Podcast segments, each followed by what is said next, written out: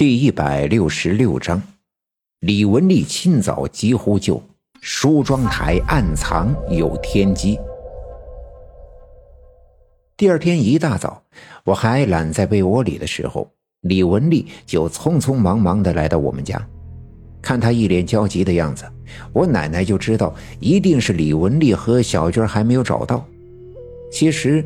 昨晚我奶奶看见那群鬼魂进了王革命家的院子的时候，便隐约的觉得，他们今晚成群结队的出现在刘家镇，并不是冲着这第四个十月初八生日的小娟儿来的。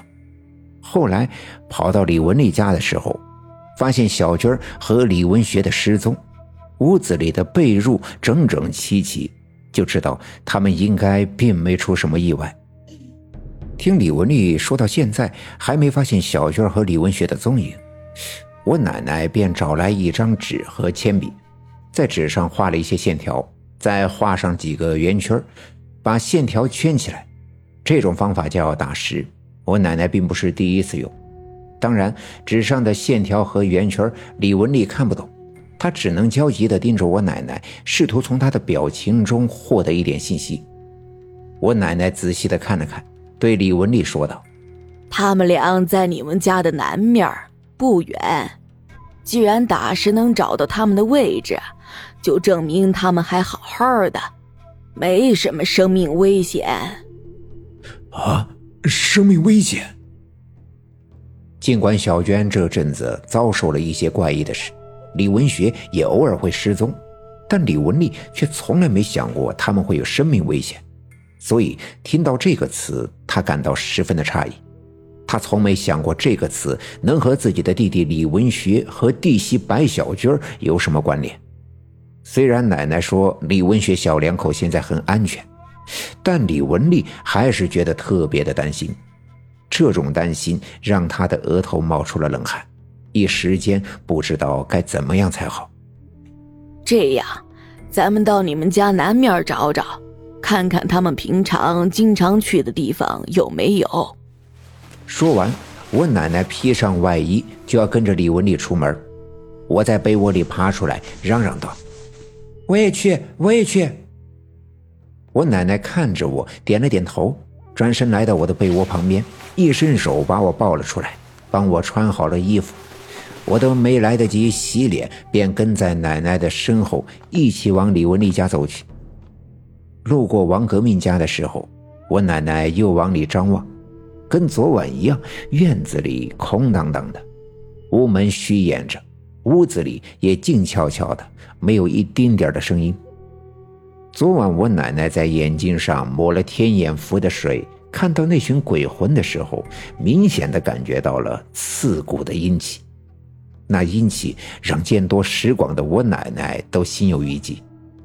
可一转眼，他们进了王革命家就消失不见了，这实在是太奇怪了。正事儿要紧，在这里没有必要做太多的耽搁。我奶奶拉着我的手继续往前走，无意间抬头看，东南面有个不大点的土坡，土坡下面是一个马粪堆，散发着阵阵的恶臭，而马粪堆的后面有一块巨大的石头。我奶奶清楚的记得，石头后面便是那个狭窄的洞口，这个洞口直通刘老七家的柴火垛。刘家镇本来就不大，上队就更小，从我们家到村部也就一里多地，所以很快就到了李文丽家。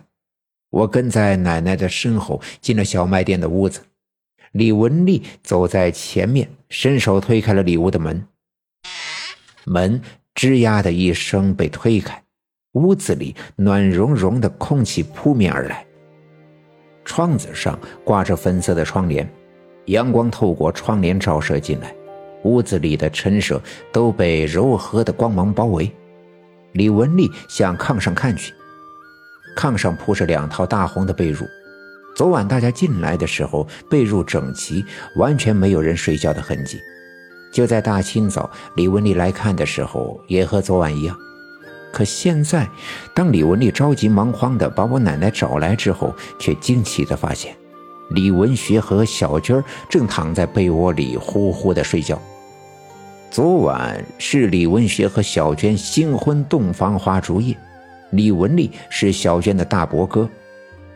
大清早的，小两口正在睡觉，大伯哥闯进屋来，那是一件最尴尬的事儿。原以为啊，李文学和小娟没在屋子里，可看到眼前的情景，李文丽一下子懵了。站在原地不知所措，李文学听到声音，睁开眼睛醒来，见是李文丽，便坐起身，伸手在炕上拿起衣服穿上。其实小娟也醒了，见屋子里站着的是大伯哥李文丽，十分的尴尬，脸一红，把头埋进被窝里，不好意思出来。李文丽赶紧往后退了两步，从里屋出来，伸手把门关上，脸上燥得通红。转身看着我奶奶，一时间说不出话来。从她脸上的表情，我奶奶便知道了屋子里的情况。过了没一会儿，门开了，李文学走了出来，看了看他哥哥李文丽，又看了看我奶奶和我，微微的笑了笑，转身来到屋子中间的火炉旁，拿起铁钩子，勾开炉子盖，端起放在一旁的洗脸盆，把里面的水往里面倒了一点。火炉早就熄灭，里面只剩下炉灰。李文学是要把这炉灰掏出去，重新装上木柴和松树塔来点燃，倒上点水，是防止掏灰的时候灰尘飞扬起来。